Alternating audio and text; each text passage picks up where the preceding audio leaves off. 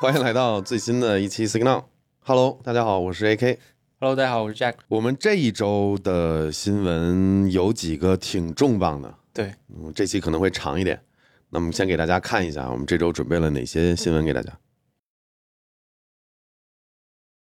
我们看一下这个新闻：AT&T、Dish 还有 T-Mobile 投投入数十亿美元购买更多的 5G 频段。这三家公司呢是美国比较大的运营商。然后根据《华尔街日报》的报道呢，这个是迄今为止第三大的 FCC 的那个频段的拍卖。然后这次拍卖的呢是主要是 3.45G，然后到 3.55G 的频段。然后和之前的 5GC 的那个波段的区别就是，这个波段的话它不会干扰那个飞机设备。然后其实看到这个新闻，我之前都不知道 5G 频段它是拿可以拿来拍卖的。哦，这个刚好刚好，我我还我还我还说这块是不是很多人懂？我我跟大家说一下，呃，据我所知，好像全球绝大多数国家，像这种无线频谱，都要通过像美国的 FCC 或者说其他国家的这种无线无线这种机构去申请去拍，只有我们国家对是分的，就是我们国家是国有央企，比如说央企下面属的这个铁塔啊、联通啊、电信啊、移动啊，然后是分配资源的。这明显就是国情，我觉得就没有好坏吧。我们三 G 时代嘛，嗯因为当时中国移动是算是一家独大，就是做的市市场这个占有占有率特别特别高，大家都知道。后来呢，战略的一些原因，我们国家就让移动，移动是亲儿子嘛，但是三 G 呢，我们用的是西门子，还有那个大唐弄的那个 TD 嘛，TD TDI CDMA，然后呢，这个技术虽然是三 G 标准，但是是几个对比一下。呃，欧美的这个主流的 WCDMA 还有 CDMA 两千电信的嘛，EVDO 这些东西，相比来说，TD 的这个三 D 制式会比较差，实话实说，对吧？让我们国家就硬塞给移动了，因为你盘子大，你消化这个吧，然后呢扶持一下联通，联通一下就起来了，用那个 WCDMA 非常成熟的三 G 技术，所以说这个我自己的感觉就是说。资本主义国家，你像自由市场、自由竞争这些拍卖嘛，谁拍到了哪个哪个频段好，或者说那个怎么怎么样，你拍卖是你的事儿。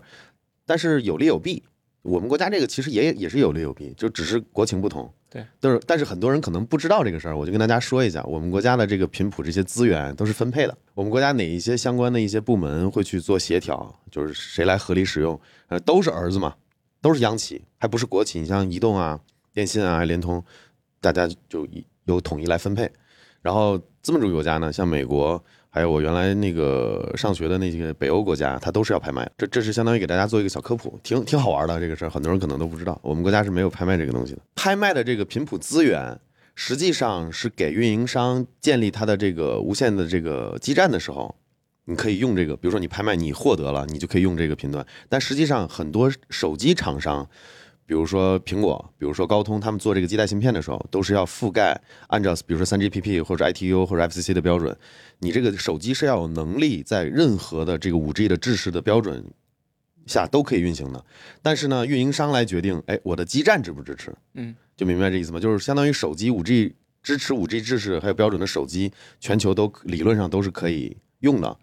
但是呢，很多运营商 ISP，像 Verizon 啊、ATT 啊，还有我们国家的中国移动啊、联通啊，就这种运运营商，他们来决定，哎，我们的客户能不能用到这些频段，他们通过基站还有这些手段来实现的。其实这个新闻的意义就在于跟大家聊一下这个一些可能大家可能不知道的一些事情。是的，我们看一下这个新闻，苹果的 VR AR 头显可能延期到二零二三年。之前谣传比较多，就是说今年就要推出了，然后今年一开年就开始各种新闻出来，说今年会出啊，今年明年会出啊，嗯，就感觉可能这个东西确实比较火吧。我们其实过往不管是 Signal 还是以前的视频，我们应该聊过至少两三回了。嗯，就我会觉得最快今年年底。对。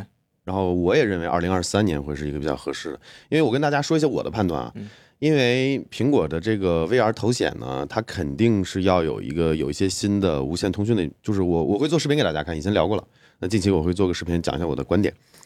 那它一定程度上是要配合新 iPhone，新的比如说 AirPods Pro Two，对，然后还要配合可能可能会配合电脑，嗯，这个说不准和手表，但是它以哪种方式跟这些设备联动，那肯定是无线通讯嘛。你苹果搞了推了这么多年无无线技术、无线技术、无线化，又是 UWB 又是蓝牙又是 WiFi 的，它不可能让你连根线啊，去去像那个 Magic Leap，它是连根线嘛，然后它计算单元相当于别在腰上，苹果是一定不会这么搞的，嗯，所以它会有。呃，我为什么有这种推断呢？因为不管是 WWDC 还有秋季发布会，它肯定会有放出一些耳，就像我刚才说的耳机啊，然后还有新的手机啊，大家可能能看到一些无线无线上的一些标准，这个时候再有头显会比较合适。你不可能先出了头显，对吧？对你配合的硬件都没有，所以我估计可能会在 WWDC 或者秋季发布会，苹果会公布一下，哎，可能有这个产品了，就像当年的 iMac Pro 一样，对吧？我们可能明年什么时候推出，先跟大家来一个 sneak peek。而且它一个新的平台的话，也需要开发者去适配提前。哎，对，哎，这个说的没错，就跟那个当年那个那个 SDK 的那个 ME，就是那个 H2Z 一样，对它会 HRC 的，苹果会留给时间给开发者的，所以我会认为今年年底的概率很小，嗯，可能会提，但是真要推出，大家能买到，一定是二零二三年甚至更久。苹果在攒一波大的，然后正好通过 WWDC 和这个秋季的发布会，我们也会看到一些我预测的一些新技术、新的一些标准出来。其实关于这个新闻，我还有个想聊的点，就是说，因为之前那个他们提到嘛，新闻说它会内置一个 MB Pro 级别的处理器，嗯就是我想问的就是，它是会做成一个 standalone 的，还是说跟手机、电脑配合比较多的？啊，这个其实说实话，我很想聊，但我展开了，我可能简单说几句吧。展开聊这个，他妈的可能半个小时。首先，我认为最近的传言就是，可能我也看了新闻嘛，说可能会搭载 M1 Pro。我觉得正常你推论应该不会，它肯定要上一个注重图形计算性能的一个芯片，可能是一个新的 SIP，利用这些，比如说 M1 Pro 和 Max 上的这些核心，自己做出一个芯片。苹果一直这么玩的，它一定不会用现有的 M1 Pro 和 M1 Max，这是这是板上钉钉的。那他要做 standalone 大概是这样的一个思路。如果他要做第一代产品，我的分析，我倾向相信可能具有一定程度能力的 standalone 能力的机器，但是它比如说你要想真的去玩一个什么游戏啊，或者运行一个大型的一个跑一个大型的应用的话，可能还是要借助手机，甚至 iPad，甚至 Mac。对这是我的分析。然后呢，他们的通讯方式就会是我预测一直预测的一个新的无线通信技术标准。呃，我们都知道那个 AirDrop，我们之前说过好多次，最开始通过蓝牙这种快速的建立链接，然后呢 WiFi 来传输数据，后来苹果又塞了一个 UWB，用来就比如说定位，定位，对吧？它结你像 UWB 蓝牙 WiFi 结合起来，它管这个叫 AirDrop，它是一种无缝的一种结合的一种体验，把好多技术给你揉在一起。头显如果去做这种数据的沟通的话，那可我分析可能蓝牙 WiFi 可能不可能会不够用，那会不会有新的一个通讯标准？比如说我们之前看到的这种波长在毫米波的这个通讯，那这是有可能的。那它可能结合，比如说六十 G 赫的毫米波，结合 UWB，结合蓝牙，结合 WiFi，统一搞，就比如说四五个这种无线标准，分别在不同的场景下调用。比如说简单的数据传输用蓝牙嘛，然后传个数据可能用什么毫米波之类的。那这个东西打包，可能比如说取个名字叫 Apple Connect，比如说啊，就这种名字，一个新的标准。比如说 iPad 和 Mac 的数据沟通，然后呢，比如说手表和手机的数据沟通，手机，比如说手表和眼镜的沟通，它要做成更完善的一套无线的一个链路。这是我的一个分析。听了 AK 分析，我感觉就是苹果呢，它推出一个产品前，它肯定需要一定时间去铺垫，然后去一些 SDK 啊、开发套件，它需要去推出，然后需要一定时间。嗯，应该没有这么快，说年底就会有产品出来。可能我觉得最快的话还是明年。大家能买到可能要二零二三。对，然后我们看一下这个新闻：苹果 App Store 首次向第三方支付公开，然后或蕴含巨大商机。然后这个新闻比较有意思啊，是荷兰这边，然后它不是向所有的应用公开，嗯，开放，它是向约会类应用开放，约会类的哦，就是 Tinder 之类的这种。哎，对对对哎我怎么会知道这个？只是像一类应用，它也没有完全开放。然后呢，最近新闻也就是韩国那边相关部门也要求苹果去开放第三方支付，包括 Google 它也要求。然后感觉这是个趋势，嗯，感觉就是苹果虽然垄断了那么多年支付嘛，感觉全球不管是欧洲这边啊、亚洲这边都会要求它去把这东西开放出来。你还记得吗？Jack 就是去年好像九月份，二零二一年九月份那个 Epic 那个事情。嗯，其实这个这个新闻是一系列的事情，连锁的一个反应，就是那个时候像 Epic 这样的公司就会觉得苹果你在搞垄断，嗯，对吧？你要怎么怎么怎么样。然后我记得那个时候法院旧金山那个法院判决说，苹果你暂时先不用修改这些东西，但是你要等我们，对吧？进一步去考虑这个事情，看怎么判决。那现在看来就是韩国这边也有，然后开口子了嘛，嗯，然后荷兰这边也开口子了。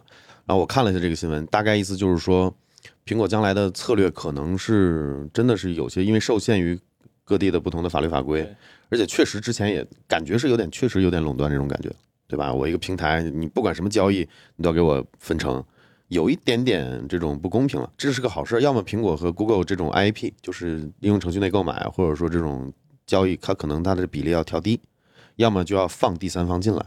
嗯，怎么说呢？是个好事吧？你像以后可能。就是，大家能更多的在什么微信付款，然后就结合到苹果的这个 app 里面。比如说，就像当年的呃，你写篇文章打赏，通过苹果来结算一下。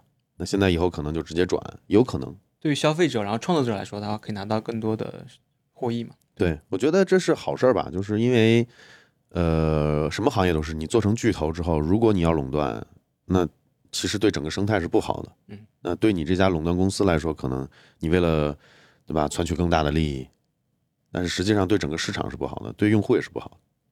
我觉得支持吧。然后我们看一下这个新闻，马斯克分享星链关键数据，一千四百六十九颗卫星已投入使用。然后这个新闻呢是马斯克在他的推特上面宣布的。然后他分享了关键数据，就是一千四百六十九颗卫星已经投入使用，然后两百七十二颗呢已经转移到运营轨道。然后目前卫星间的激光链路呢也很快被激活。然后星链的话已经达成首个阶段的四分之一以上的进度。然后结合我们上周讲的新闻，就是说星链感觉大家购买意愿不强，但它其实发展进度还是可以的。嗯，它确实受到一定影响了。我看了一下，就是说他自己也说嘛，可能受到这个货运的影响，影响它的发射的进度了。但是总体进度来说还可以，就是他已经完成了第一个阶段。第一个阶段就比如说它要部署多少多少颗卫星，要实现什么目标，他已经完成这个阶段的四分之一的这个数量上的一个要求了。就单纯数量上来看，但是我看了这个新闻有一个，呃，有一个点。挺发人深思的，就是它现在有全球超过好像七十五万份订单，但是它实际上投入给用户使用的，好像这个用户才达到了十四万，其实还是有巨大的一个交付上的差距吧。真的，我上次咱们聊的时候我就说嘛，这个是确实得它进度得加快了，要不然可能很多人我不说了嘛，游戏玩家等个你让他等一两年，他妈没办法，对吧？你星链卫星这东西，你可能真的有人等不了，它相当于没有互联网嘛，很多偏远的地方的人，你让他等一年。等两年，没网用啊。对，而且联系到最近不是汤加火山爆发吗？啊，光线不是垄断了吗？我觉得这个东西还是挺有意义。还真是，哎，这个 Jack 就提醒我了。最近那个火山爆发确实会影响到，就是我们的基础网络，哪怕再好，海底的这光线也会有意外嘛。嗯，那你星链这套东西，哪怕作为一个冗余，实际上在很多紧急情况下，可能是对能起到意想不到的作用的。正好结合刚才 Jack 提到的嘛，呃，就是这个激光链路，就我们星链的。第三期我们讲了，就是这个激光链路，那可能讲的太前卫了。当时讲的时候，好像还没有造成大家很多都知道，就以为星链就是无线通讯的，实际上不是。呃，我跟大家正好再讲一次吧，以前讲过好多次了。目前的星链卫星呢，它靠的不是激光链路，就比如说我跟 Jack 都是在太空里面的星链卫星，我们俩之间是没办法直接通讯的，大家可能都不知道。那我的信号要发到地球上，要打下去，然后打到地球上的地面站的反射，反射再给 Jack，我们俩是间接沟通的。那这个目前星链都是这样，在轨的卫星都是这样运作的，所以不可能在没有地面站的国家运行。之前还好多人说，哎，星链会不会国内什么能用啊？然后能提供更什么什么更魔法的方式上网？嗯，就好多人都没有这个常识。国内是不允许你建这种地面站的，就是先不说法律法规，就硬件设施都不配套的。你像在欧美，像在美国，呃，很多地方用上星链是因因为它是有大量的地面站，就是我的信号，一颗卫星的信号可以打下去。然后呢，经过地面站反射，再传给其他卫星，然后 Jack 再打下去，再传给其他卫星，再打下去，再传给其他卫星，就它是这样沟通的。然后它第二代的这个激光链路呢，就相当于我跟 Jack 之间，我们可以用激光来通讯了。就我跟他直接建立链路，比如说我这边收到了我覆盖区域用户的这个卫星信号，我把它数据带上来，哎，我发给他，然后 Jack 再发给别人，就直接可以这么通讯了。那这个是要要有激光链路这个能硬件的卫星才可以实现。那现在不多。现在可能打上去有这个二代，就是有这个 ISL 激光链路的卫星，可能也就是几几百颗吧，顶天了。总共现在一千多颗嘛。然后伊隆马斯克自己发了个发了个 Twitter 说这个 Laser Links activate soon，他说很快了。那这是正好跟大家说，如果说对星链这个激光通讯感兴趣，可以看一下我们那个之前做的星链的那个视频。以后我们星链再有这样的新闻，我们也还会再做视频跟大家讲的。嗯，总结一下，就是这个新闻呢，就是相当于马斯克分享了一个关键的数据，就是说已经有一千四百六十九颗卫星已经投入使用了，它打上去应该是接近两千颗了。那有一些原因可能是初代的试验机，然后可能已经 deorbit，或者说已经销毁了，或者已经不再运作了，会有坏的。反正现在除去这些意外意外情况，反正有一千四百多颗是正在投入使用的。这个数据还是挺挺有意思的，因为之前大家一直以为快两千颗了，快两千颗了，实际上有四五百颗可能以各种各样的原因没再使用了。是。然后我们看一下这个新闻啊 f o f 确认 Steam Deck 将在二月发售，按时发售。然后之前其实已经其实延期了一次嘛，然后没想到他没有继续延期，我很意外。他如果说官方跳出来说、嗯应该没问题了，那我估计应该没问题了吧？但是他也说了嘛，是按时发货，不是说所有人都能二月发份发货的嘛，就还是有很少一批。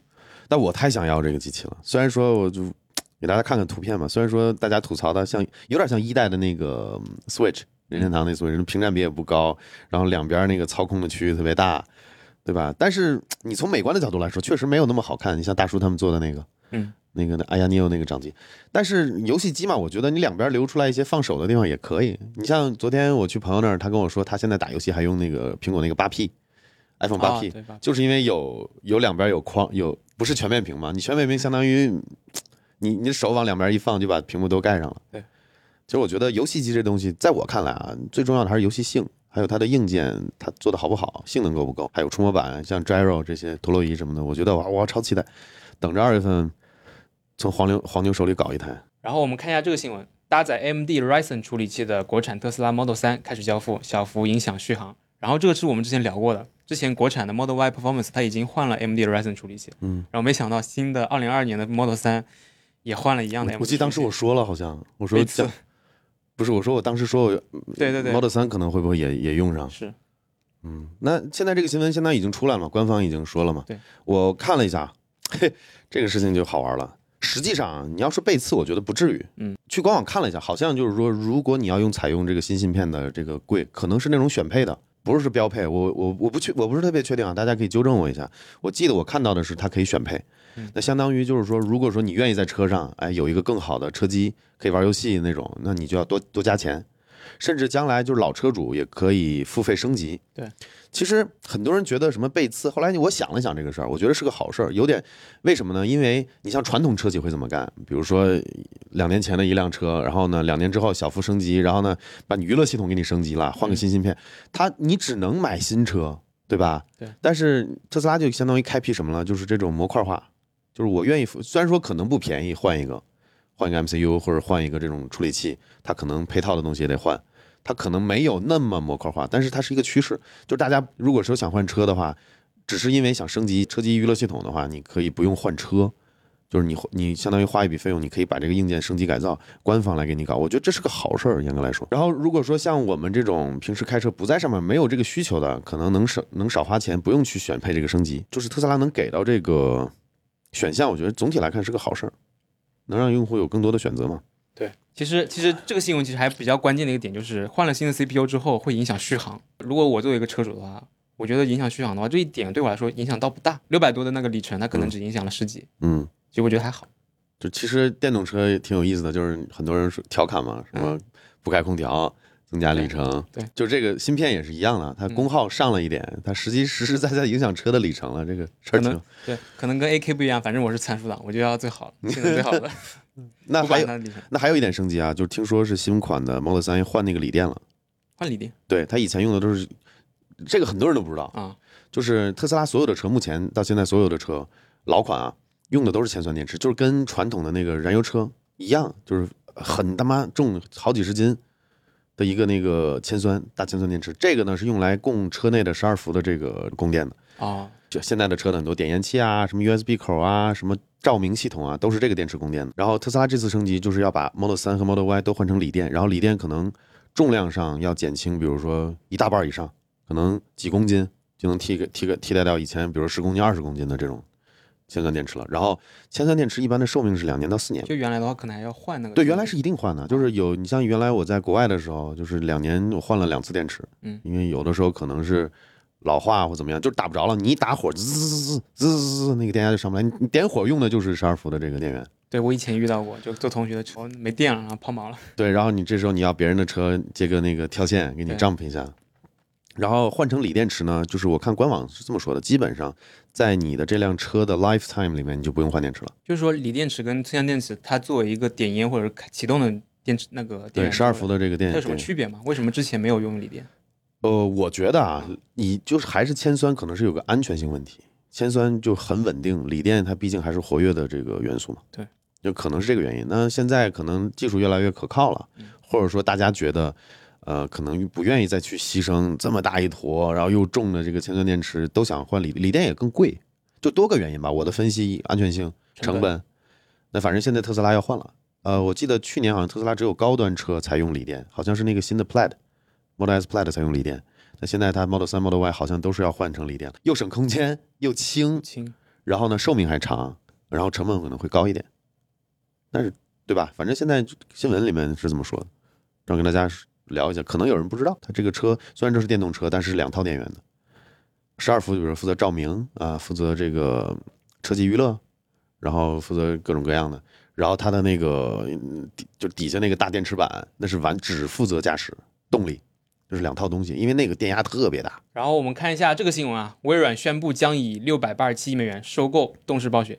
这个新闻可能我觉得是这几年甚至是不仅是游戏圈嘛，整个商业界、科技界最重磅的一个新闻之一了。对所以我们今天要好好聊一聊。昨昨天晚上我看了很激动，我也是看到这新闻，赶紧发微博，然后赶紧去搜索了好多好多相关的一些材料，就为了讲 A。K 他是 Xbox 老玩家嘛，我自己虽然是是是微软这一派的老玩家，但是我都没有 XGP。你不是很忠实的 XGP 用户吗？我是玩 PC 上面的。哦，他是为了 PC XGP。嗯，首先这样子啊，这个事情大家应该都知道了，就是微软反正是花了六百八十七亿美金，嗯，收购了动视暴雪，但是这个收购呢，可能是要长达一年半。对，嗯，也其中也不不不确定会有什么变数吧。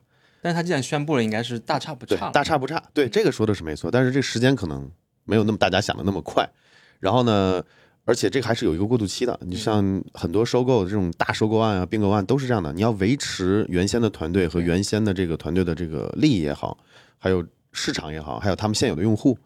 你不可能一一收购完了就有个大改动，那可能会影响到长远的利益。就原来领导他可能还要干一会儿，然后可能过十八个月之后，他可能才离职这样。昨天我也发了微博吐槽这个事儿，就是大家回想一下诺基亚嘛，艾洛普，就这些事儿。那个副总裁叫麦克伊巴尔，对伊巴尔。然后他三年前离职了，我当时我昨天还发微博，我说他战略离职微软，然后去加入了东视暴雪当 CEO 了。嗯。然后呢，经过这两三年的折腾，动视这边一直 一直在拉胯，然后呢，现在反正六百八十七亿美金又被收购了。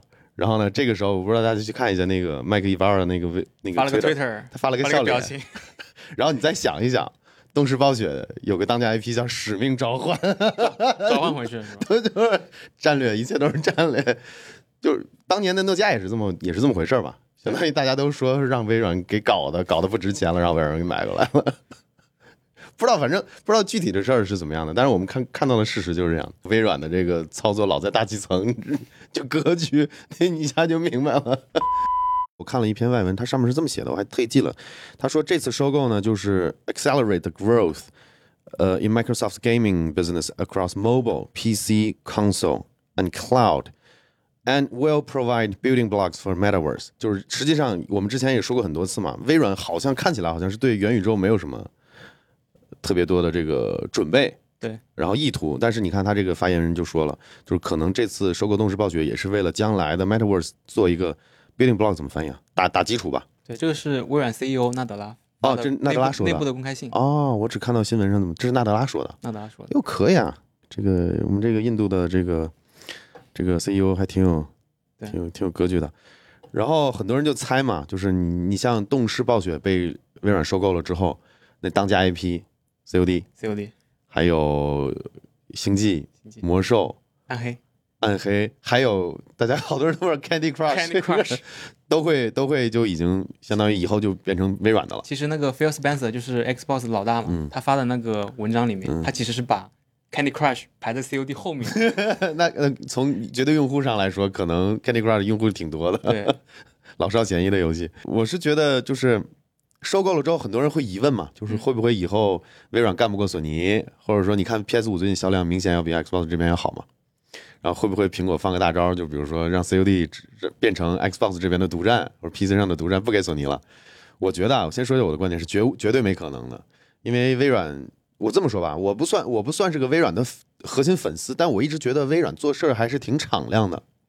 给我的感觉，这么多年的这些大厂看来，微软是挺有格局的一个厂商，其实联系最新的新闻，其实 Epic 那个游戏商店，它其实都上架了微软的商店，是吧？就感觉它是越来越 open，越来越开放。微软是挺包容的，而且微软一直在就是游戏机业务吧，就是 Xbox 这边，我是多年的 Xbox 用户了，就是我现在可能呃，从 PS 三时代我开始就是两个机器都有了，但是更多的时间我还你要说更喜欢哪个生态，我还是 Xbox。为什么我更钟情于微软这一片呢？两边都有的优势，但是微软做的事儿总是感觉比索尼要高，高一个层次，高一个 level，就是他们做事儿还有他们去做规划的时候。我给大家举个例子，比如说当年那个我记得 Xbox One 的时候，以前大家都说是游戏机嘛。对吧？索尼也说我们是游戏机，微软就说我们要搞一个家庭娱乐中心，对吧？他尝试了呃什么媒体播放，对对吧？尝试了游戏，然后还有什么运动这些。国内是跟百视通合作的，百视通是干嘛的？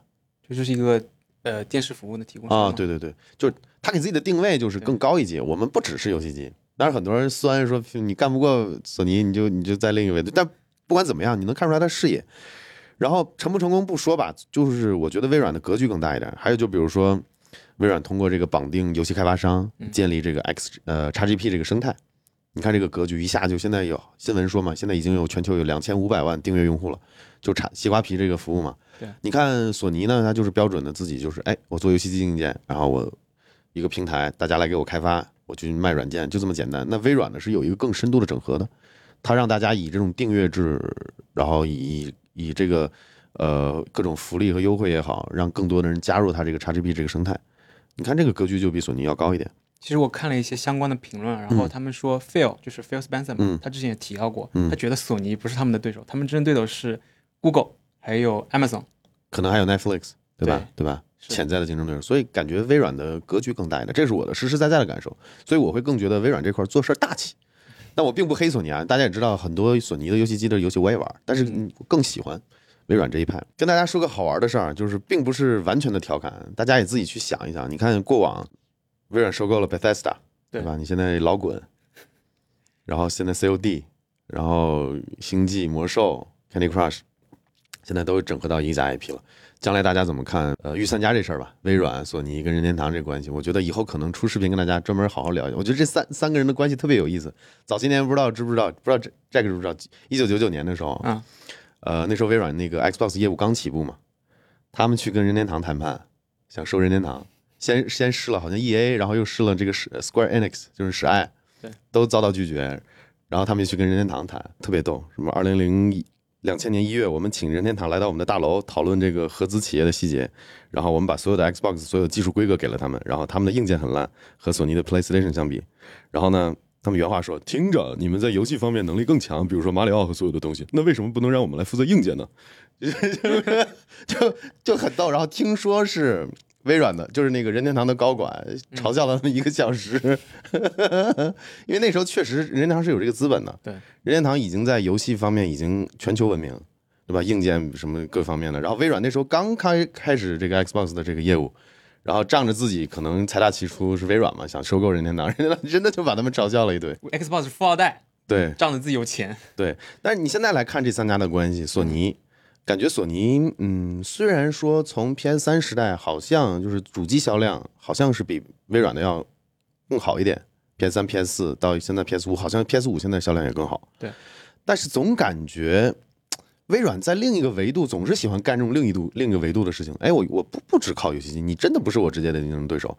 我现在整合的就是用户，我有西瓜皮，他又收购 Bethesda，又收购暴雪，嗯，就感觉索尼有点危险。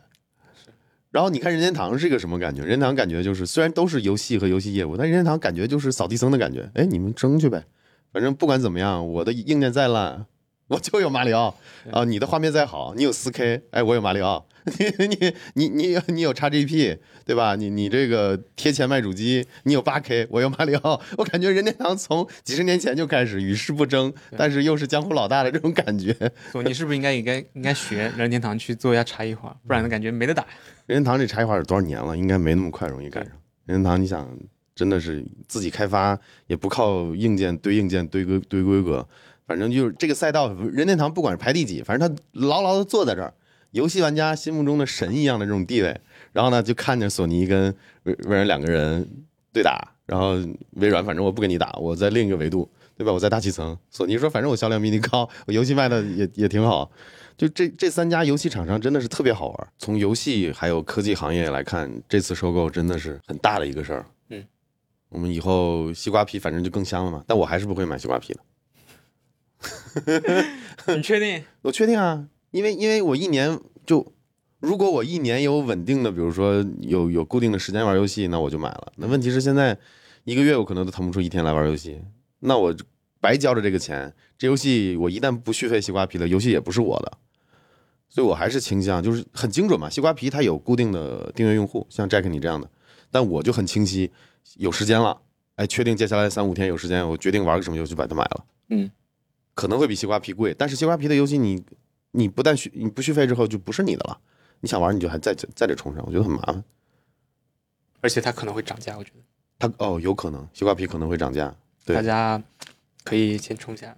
而且西瓜皮好像早期除了 Bethesda 的游戏给收过来了，E A 好像那个那个平台也是也是并入了很多西瓜皮。对，最那个双人成行嘛，现在也可以在 XGP 里面玩。对，然后你再看这次暴雪以后的 C O D，守望先锋，守望先锋也是个大 I P，然后星际魔兽，你想吧，以前是暴雪的，现在变成微软的了，多大的一个事儿？而且动视下面它其实还有一些很多游戏是它发行的，对，包括什么只狼啊什么的。对，动视还做发行商呢，这一下一个盘子。虽然说接下来可能一两年，呃，很多业务还会维持，但是你大家要知道，那老东家就变人了。虽然说我刚才说了嘛，就是说，嗯，可能不会，微软不会那么小家子气，就是说为了游戏机业务干不过索尼，可能就会让 COD，对吧，变成独家。但是大家想一想，这种可能性是存在的。一旦微软想玩的骚一点，对吧？以后只能在 PC 和 Xbox 上玩到星际，然后魔兽，嗯，然后东视，然后守望先锋、COD，就这些游戏，它是理论上是可以做到的，就是不让你在呃索尼的机器上跑。索尼有什么真正的第一方，或者说也有不少，嗯对吧？但是你你从市从那个知名度上来考虑的话，它没有什么这种真的看家的大作，有一系列任天堂是有的嘛？